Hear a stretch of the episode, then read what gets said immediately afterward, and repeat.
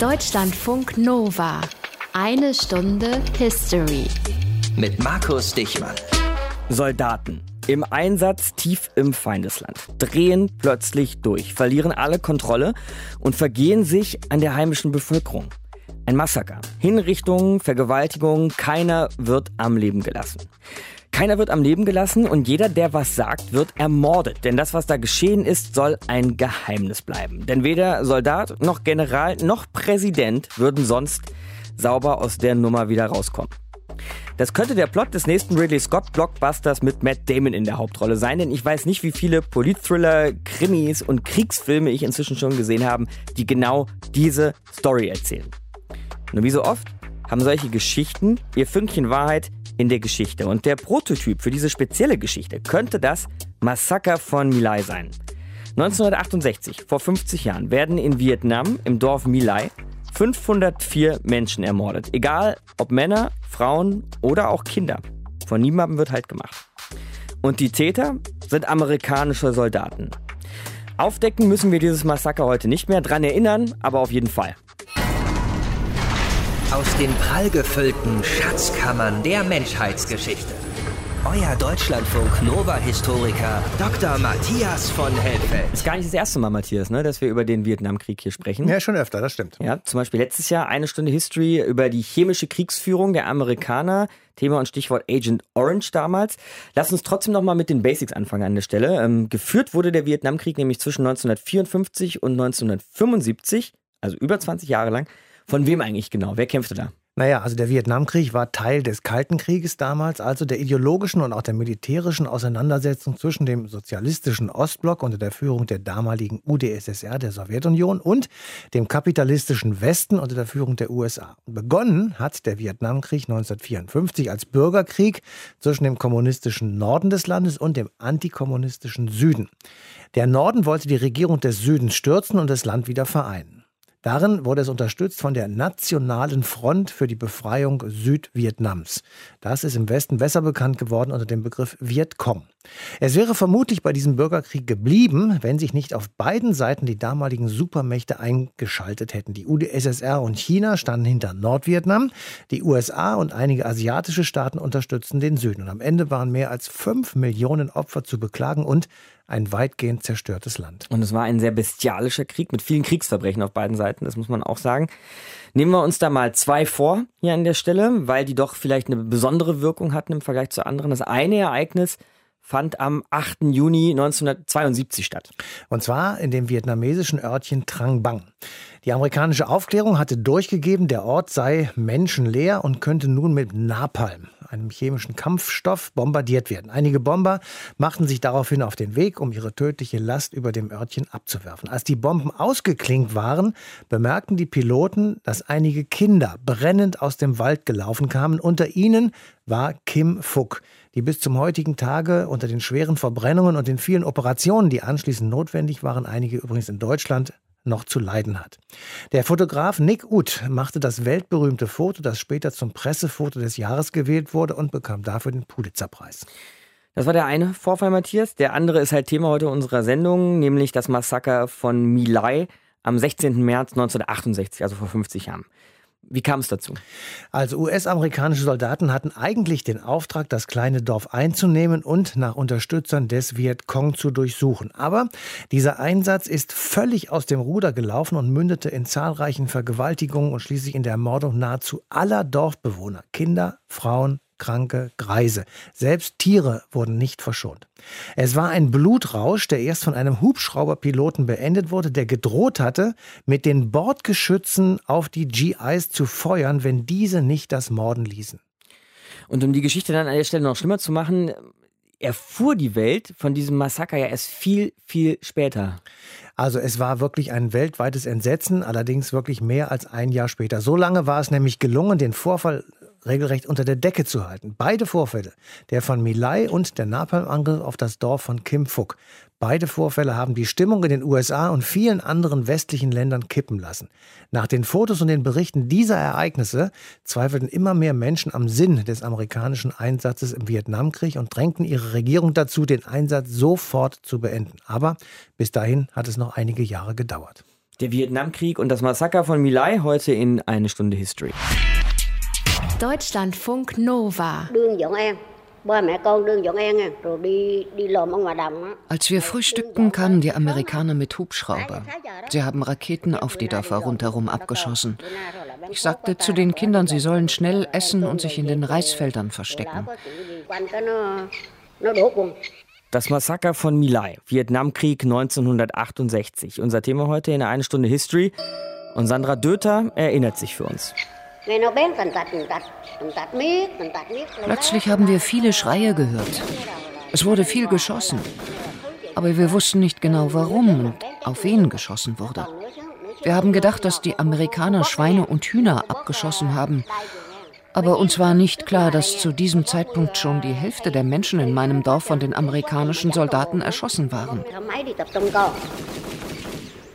Der Tag, an dem 80 US-Soldaten und Offiziere innerhalb kürzester Zeit das Leben von hunderten Menschen vernichten, ist ein heißer Tag. Es ist Samstag, der 16. März 1968. Der Überfall der GIs gilt Milai, einem kleinen Dorf 540 Kilometer nordöstlich der Hauptstadt Saigon, nicht weit entfernt vom chinesischen Meer. Die Menschen dort leben in einfachen Hütten mit Dächern aus Stroh. Als die Amerikaner mit ihren Hubschraubern am Rande des Dorfes landen, treffen sie auf Frauen, Kinder und alte Menschen. Alle unbewaffnet. Kein einziger Vietcong, kein einziger südvietnamesischer Kommunist.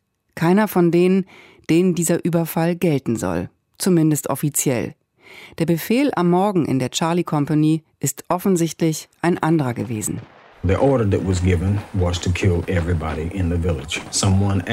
Der Befehl lautete, alle im Dorf zu töten. Irgendwer fragte, ob damit auch Kinder und Frauen gemeint seien. Und die Antwort war, alle im Dorf. Das Kommando hat Leutnant William Kelly. Er ist erst 24 Jahre alt. Es gibt Soldaten, die widersetzen sich seinem Befehl und weigern sich, die Menschen zu töten. Ein Soldat schießt sich selbst in den Fuß, um nicht weiter an dem Verbrechen teilnehmen zu müssen. Ein Pilot, der von oben beobachtet, was am Boden passiert, startet ein für ihn gewagtes Manöver. Er landet seinen Hubschrauber zwischen einer Gruppe von fliehenden Dorfbewohnern und Soldaten, die sie verfolgen. Und er befiehlt seinen Kameraden an Bord, auf die eigenen Leute zu schießen, falls sie ihn davon abhalten sollten, die Dorfbewohner in Sicherheit zu bringen. When I did instruct my crew, my crew chief and gunner, you know, als ich meine Besatzung und den Bordschützen anwies, auf sie zu schießen, wenn sie wieder auf Zivilisten feuern, wusste ich nicht, was ich empfunden hätte, wäre das wirklich passiert. Aber ich habe an diesem Tag nicht zweimal überlegt. Die überwiegende Mehrheit der US-Soldaten aber richtet Menschen hin, die um ihr Leben flehen oder um das ihrer Kinder. Most disturbing thing I saw was one boy. A boy with his arm shot off. Am schlimmsten, da war dieser Junge mit dem abgeschossenen, noch halb dranhängenden Arm und einem verstörten Blick, als ob er fragte, was habe ich getan, was ist verkehrt. Ich habe den Jungen erschossen, ich habe ihn umgebracht. Die GIs schießen auch dann weiter auf die Dorfbewohner, als sie schon längst tot sind.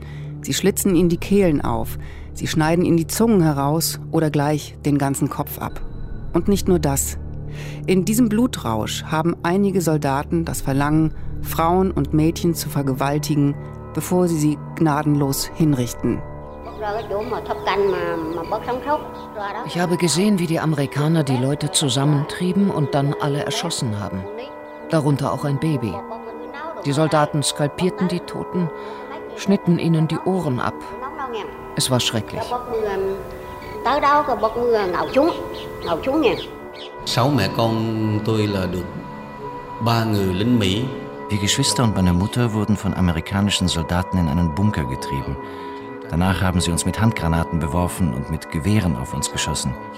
Meine Mutter und meine kleineren Geschwister waren total zerfetzt, aber ihre Körper haben mich beschützt.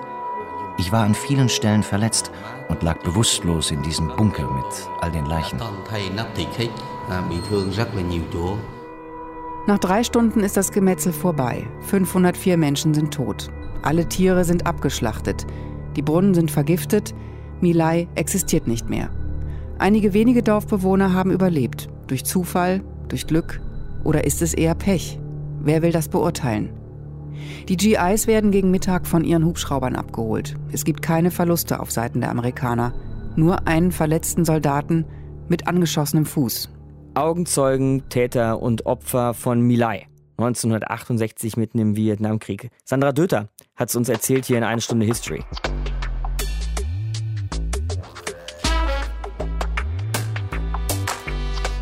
Gab es für diese Widerwärtigkeit des Krieges, für das Massaker von Milai, etwa 500 tote Zivilisten, irgendwann mal einen Schuldspruch? Also keinen symbolischen oder so, auch keine Aufarbeitung von Militär und Opfern, sondern so ein richtig handfestes Gerichtsurteil. Deutschlandfunk Nova hier und die eine Stunde History. Fragen wir das den Historiker Bernd Greiner. Grüße Sie, Herr Greiner. Schönen guten Abend, ich grüße Sie auch. Und gab es das? Wurde dieses äh, Verbrechen juristisch aufgearbeitet? Es gab mehrere Gerichtsverfahren. Äh, insgesamt wurden sechs Beschuldigte vor ein Kriegsgericht gestellt. Allerdings wurde nur ein einziger verurteilt, nämlich Lieutenant William Kelly. Er musste allerdings nie eine Gefängnisstrafe antreten, sondern wurde unter Hausarrest gestellt. Das Strafmaß wurde binnen weniger Monate von lebenslang auf zehn Jahre reduziert und im September 1974 wurde er entlassen. Also de facto hat er nur knapp drei Jahre im Hausarrest verbracht. Mhm. Wie wurde dieses Urteil in den USA so aufgenommen? Von der Mehrheit der Bevölkerung wurde es begrüßt. Das vergisst man leicht vor dem Hintergrund der ganzen öffentlichen Proteste gegen den Vietnamkrieg, dass eine Mehrheit der Bevölkerung für die Angeklagten argumentiert hat und gesagt hat, hier wurde salopp formuliert das falsche Schwein geschlachtet oder aber gesagt hat, Krieg ist Krieg, warum sollen wir jetzt unsere Jungs, die für uns dort den Kopf hingehalten haben, im Nachhinein bestrafen. Es war eine breite Solidaritätswelle mit William Kelly von Politikern, Kongressabgeordneten, Parteien bis hin zu Grassroots-Organisationen, also mhm. Bürgerorganisationen, die sich für ihn und seine Begnadigung ausgesprochen haben. Und die Toten auf amerikanischer Seite starben ja im Krieg auch immerhin 58.000, etwa ein bisschen mehr sogar Soldaten auf amerikanischer Seite. Wie, wie wurde denn dieser Krieg, ich meine auch jenseits dieses Prozesses, dann damals von den Amerikanern wahrgenommen? Bis ungefähr 1967 war die Mehrheit mit dieser Kriegsführung einverstanden, und zwar mit dem Argument, äh, man muss dem internationalen Kommunismus seine Grenzen aufzeigen. Wenn wir das in Vietnam nicht tun, wird demnächst die USA vor der Herausforderung stehen, den Kommunismus vor den Küsten Kaliforniens äh, bekämpfen zu müssen. Also all diese für den Kalten Krieg typischen Argumentationslinien haben bis 1967 eine Mehrheit der Bevölkerung überzeugt. Dann kippt die Stimmung, auch vor dem Hintergrund einerseits der zunehmenden Opferzahlen auf der eigenen Seite und andererseits des ausbleibenden Erfolgs. Mhm. Alle Präsidenten haben versprochen, wir sehen Licht am Ende des Tunnels. Und 1968 kommen erstmals prominente Journalisten und sagen, nun ja, das Licht am Ende des Tunnels ist die Grubenlampe des Vietcong. Und äh, wir kommen nicht von A nach B, das zieht sich endlos in die Länge und so weiter und so fort. Da kippt es also, dann kommen die großen Friedensdemonstrationen, dann verzichtet Lyndon B. Johnson auf eine zweite Amtszeit und Richard Nixon wird Präsident. Wir haben ja heute hier aber auch schon gelernt, dass, die, dass es richtige Bemühungen gab seitens der Regierung, das Massaker von Milai beispielsweise zu vertuschen. Also was für einen Krieg wollte die US-Regierung der eigenen Bevölkerung verkaufen? Nun, in erster Linie wollte man eher einen Krieg verkaufen, der mit vergleichsweise geringer Anstrengung gegen einen sogenannten viertklassigen Gegner in kürzester Zeit zum Erfolg führt. Diese Argumentation hatte sich spätestens 1968 erschöpft. Es war klar, äh, dass man es nicht mit begrenzten Mitteln schaffte, sondern dass immer mehr GIs nach Südostasien verlegt werden mussten. Äh, es war klar, dass das Versprechen innerhalb eines überschaubaren Zeithorizonts äh, zu einem äh, Sieg zu kommen ein leeres Versprechen gewesen ist. Und es war darüber hinaus klar, dass man es mit einem Gegner zu tun hatte, den man komplett unterschätzt hatte. Sie haben sich sehr lange, Herr Greiner, mit der Außenpolitik der USA befasst, auch mit dem Vietnamkrieg, haben über ihn ein Buch geschrieben mit dem Titel Krieg ohne Fronten. Haben Sie jetzt nach all diesen Jahren vielleicht irgendeinen Zugang, eine Erklärung, um nochmal über Milai zu sprechen, wie die GIs da in den Wäldern von Vietnam so den Verstand verlieren konnten, dass sie ein derart fürchterliches Verbrechen begangen haben?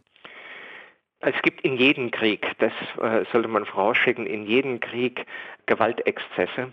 Was den Krieg in Vietnam äh, von sogenannten normalen Kriegen unterscheidet, ist, dass die dort eingesetzten GIs, die dort eingesetzten Soldaten, nicht nur einen Krieg ohne Fronten, sondern auch einen Krieg ohne erkennbaren Gegner lange Zeit führen mussten und auf der anderen Seite zugleich sehr viele Verluste einstecken mussten. Verluste durch Heckenschützen, durch Sprengfallen und so weiter und so fort. Verluste auch durch Gegner, die nicht als Feinde zu erkennen waren, sondern die als Guerilla operierten. Äh, Bauern, die tagsüber die Felder bestellten und nachts zu Guerillas wurden. Darauf waren sie mental nicht vorbereitet und dazu waren sie von ihrer Ausbildung her nicht qualifiziert. Von und dann sucht man ja. durch die Gewalt ein Ventil?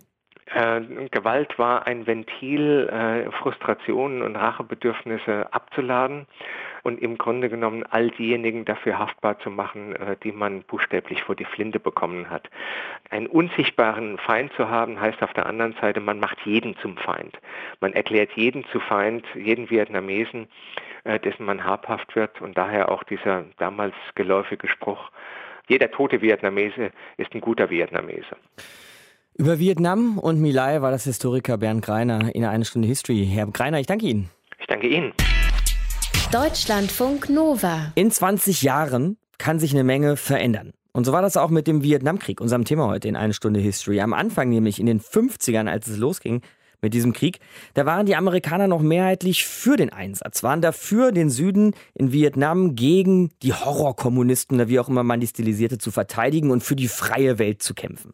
Eine Idee, von der dann aber 1971 nichts mehr übrig war. Da war nämlich Matthias laut einer Umfrage des Meinungsforschungsinstituts Gallup plötzlich nur noch 21 Prozent, also ein knappes, ein gutes Fünftel der Amerikaner für diesen Krieg. Woher kam der Wechsel? Naja, da wird es sicher mehrere Gründe für gegeben haben. Natürlich verschlechterte sich die Stimmung bei denen, die Angehörige in Vietnam verloren hatten. Das ist ja nachvollziehbar. Aber auch der unglaubwürdige Kriegsgrund für den Einsatz, die andauernden Bombenangriffe auf nordvietnamesische Städte und Dörfer ohne irgendeine Art von Kriegserklärung, die beschönigende Informationspolitik der US-Regierung, der Einsatz von Chemiewaffen. Wir haben uns ja hier, hast du am Anfang erwähnt, mit Agent Orange, einer Chemiewaffe beschäftigt. Und die hat bei Menschen wirklich verheerend verheerende Wirkungen ausgelöst, die damit in Berührung kamen. Also derartige Kriegsverbrechen entzogen dem Krieg und der ihn weiter forcierenden Regierung erst unter Lyndon B. Johnson und dann unter Richard Nixon jegliche moralische Rechtfertigung. Der Vietnamkrieg dauerte bis 1975 und wir wollen hier gleich auch noch besprechen in der Sendung, wie die Amerikaner diesen Krieg eigentlich so inzwischen verarbeitet haben. Aber was würdest du denn jetzt an der Stelle schon mal sagen? Also Kritiker werden wahrscheinlich sagen, sie haben ihn gar nicht verarbeitet, weil sich die USA immer noch in weltweite Konflikte einmischen und dabei mitunter sehr fadenscheinige Begründungen vorlegen, wie etwa beim zweiten Irakkrieg 2003. Tatsächlich glaube ich, dass die Verarbeitung dieses Vietnam-Traumas sehr schwierig war, weil der Krieg mit einer Niederlage geendet ist.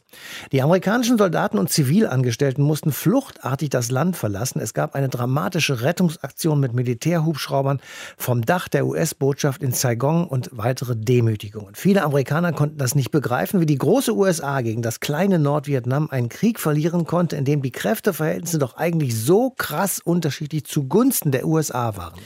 Wenn wir jetzt schon bei diesen Soldaten sind, die diesen Krieg verloren haben, da gibt es ja auch Dokus wie auch Spielfilme, die das thematisieren, wie die zurückkehrenden Soldaten dann in der Heimat aufgenommen wurden. Und das äh, ist auch eher eine traurige Geschichte, muss man sagen. Ja, natürlich. Auf der anderen Seite, die Familien haben sich natürlich gefreut, dass ihre Männer, Söhne und Väter oder Brüder wieder nach Hause kamen. Aber es mischten sich eben auch sehr bald Wermutstropfen dazu, denn die Veteranen des Vietnamkrieges litten unter traumatischen Störungen. Manche konnten nicht mehr in die Gesellschaft integriert werden, andere rutschten in die Armut ab und viele der Soldaten beklagten, dass man sie nicht genügend achtete. Posttraumatische Störungen nennt man das heute und es wird behandelt. Mitte der 70er gab es so etwas nicht. Man hat die Veteranen mit ihren Problemen zumindest am Anfang völlig alleine gelassen und manche sind dann regelrecht ausgetickt. 1982 wurde dann in einem zentralen Park von Washington eine nationale Gedenkstätte gebaut, das Vietnam Veterans Memorial. Dort sind die Namen aller Opfer in Marmor geschlagen und es sind 58.261. Jeder tote Vietnamese ist ein guter Vietnamese. Ein Satz, den Professor Greiner uns eben in Erinnerung gerufen hat, 50 Jahre nach dem Massaker von Milaya. Eine Stunde History hier. Wie geht man mit all dem jetzt aber um? Dem Tod, dem Krieg, dem Massaker 1968, inzwischen haben wir 2018. Das fragen wir Thilo Kössler, unser Deutschlandfunk Nova-Korrespondent in Washington, D.C. in den USA. Also grüß dich, Thilo. Grüß dich. Und wie Markus. oft läuft man dem Vietnamkrieg noch über den Weg in den USA? Wie oft wirst du damit konfrontiert? Ja, der Vietnamkrieg spielt natürlich nach wie vor eine massive Rolle. Er spielt eine große Rolle als kollektives Trauma. Er spielt aber auch eine immer noch äußerst zwiespältige Rolle. Auf der einen Seite wird er als Krieg gesehen, in dem eben über 58.000 Amerikaner ihr Leben verloren haben. Er gilt als Beleg für den Patriotismus, für die Opferbereitschaft der Soldaten. Abzulesen natürlich an diesem beeindruckenden Denkmal auf der Mall, eine Wand aus schwarzem Granitstein, in die die Namen der Gefallenen sehr schlicht und deshalb so eindringlich mahnend eingraviert sind. Er spielt aber auch eine große Rolle als absoluter Kulturbruch. Er gilt als der falsche Krieg, in dem sich die Vereinigten Staaten schuldig gemacht haben. Dafür steht auch und besonders dieses Massaker von Melai synonym für Kriegsverbrechen, für den Verlust jeglicher moralischen Peilung, für das äh, Vertuschen von Kriegsverbrechen. Ähm, der Vietnamkrieg gilt als der Krieg, in dem die USA ihre Werteorientierung verloren haben. Und deshalb erinnert man an ihn nur äußerst ungern. Man kann ihn nicht tabuisieren. Er ist Teil der Geschichte. Aber er wird doch häufig ausgeblendet im kollektiven Erinnern und das grenzt für mich schon fast an Verdrängung. Mhm. Hollywood hat aber zumindest jetzt mal wieder einen Film auch über den Vietnamkrieg geliefert, nämlich den Film Die Verlegerin. Da geht es um eine investigative Journalistin, um es mal kurz zu fassen, die die Geheimnisse des Vietnamkriegs aufdecken will, mit ihrer Zeitung aufdecken will. Das ist ja auch ein Krieg, der eben verschleiert werden sollte. Darum geht es auch in diesem Film. Meinst du, das ist ein Krieg, der deshalb auch nachhaltig das Vertrauen der Amerikaner so in den eigenen Staat, in die eigene Regierung beschädigt hat? Ja, das glaube ich schon sehr, dass das ähm, so gewesen ist. Ähm, es sollte vertuscht werden, weil es eben ein Kriegsverbrechen war und wie sich später herausstellte, kein einmaliges Kriegsverbrechen. Ähm, das war durchaus Alltag im Sumpf dieses Vietnamkrieges und Ergebnis einer Politik, die unter dem Vorzeichen von Search und Destroy, also Suche und Vernichte, quasi die Lizenz zum Töten erteilt, erteilt hat. Und deshalb sollte verschwiegen werden, weil, weil Mülei eben mit dem Kriegsrecht, mit Genfer Konventionen, mit den moralischen Kriterien einer Armee und einer Führung eines demokratischen Landes überhaupt nichts zu tun hat. Deshalb war es nicht nur der moralische Bankrott einer Armee, sondern es war auch der moralische Bankrott einer, einer politischen Führung. Ähm, und das hatte eben mit den selbstpropagierten Standards des Westens absolut nichts zu tun. Insofern markiert die Tatsache, dass die Mauer des Schweigens gebrochen worden ist nach 18 Monaten, eben eine ebenso gewaltige Zäsur. Ähm, die Medien verhielten sich nicht mehr konform mit dem Wunschbild ihrer Regierung. Mhm. Sie machten das Verschweigen und Vertuschen nicht mit.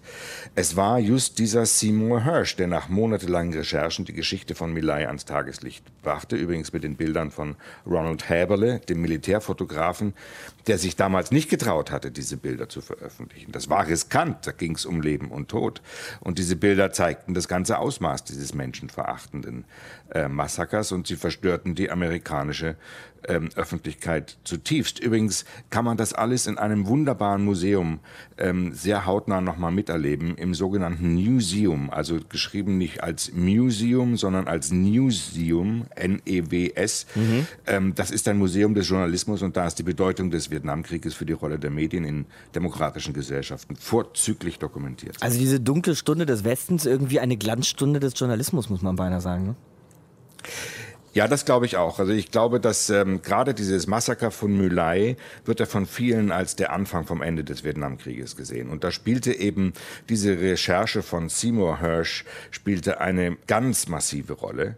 Und die übrigen Medien, auch die großen Fernsehanstalten, schwenkten dann um und die Berichterstattung wurde immer kritischer. Es gelang nicht mehr, weder der Militärführung noch der politischen Führung, die Veröffentlichung von Details äh, zu verhindern.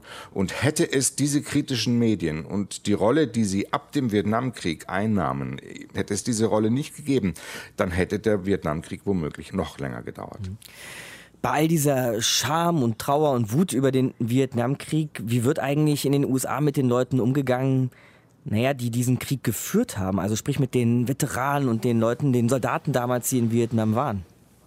Markus, das ist ein ganz, ganz dunkles Kapitel. Das gehört eben zu den zwiespältigen gesellschaftlichen und politischen Erbe, das dieser Krieg hinterlassen hat. Auf der einen Seite gibt es die Veteranen, die ihre ordensgeschmückte Brust auf öffentliche Veranstaltungen tragen. Auf der anderen Seite sind aber viele eben hinten runtergefallen. Sie haben nie mehr ein Bein auf den Boden bekommen. Sie sind der Drogensucht verfallen. Sie haben posttraumatische Störungen erlitten, die niemals erkannt oder behandelt wurden. Das sind die, die diese Gesellschaft einfach ausblendet. In dieser Gesellschaft zählt Leistung, zählt Geld, zählt Wohlstand. Wer abstürzt, ist selbst dran schuld. Das ist keine Gesellschaft, die ihre von psychischen Problemen belasteten Veteranen auffangen würde, diesen verletzten und zutiefst geschädigten und um ihre Würde gebrachten Teil dieser armen Teufel, den spuckt diese amerikanische Öffentlichkeit einfach aus. Jetzt ist es nicht gerade so, Thilo, dass seit 1968, dass die Amerikaner seitdem friedlich geblieben wären. Auslandseinsätze von US-Truppen gab es oder gibt es in Afghanistan, im Irak, in Somalia und natürlich auch in Syrien. Wenn die Amerikaner zu den Waffen greifen, ist Vietnam dann eigentlich noch im Hinterkopf? Vielleicht auch als warnendes Beispiel, spricht man darüber?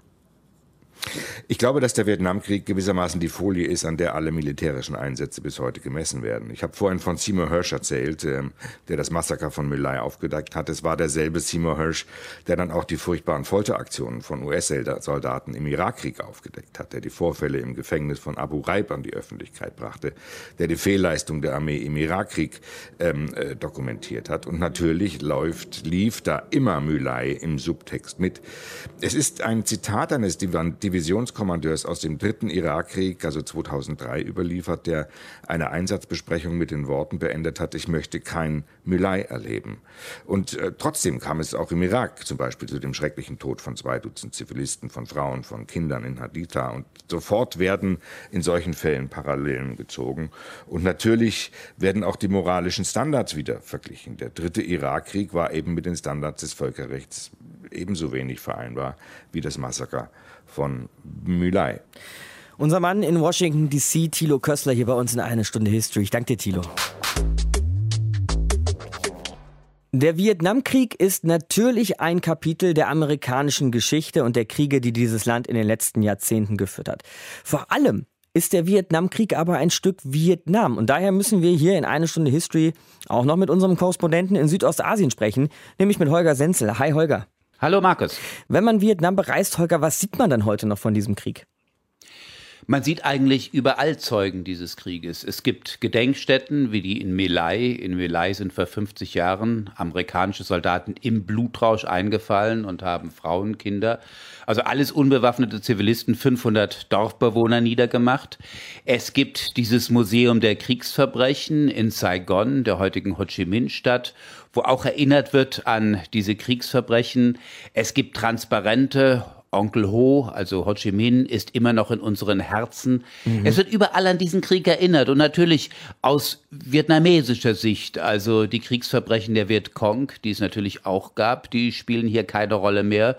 Das liegt einfach daran, dass die Erben Onkel Hos Ho Chi Minhs heute immer noch an der Macht sind. Vietnam ist eine kommunistische Diktatur.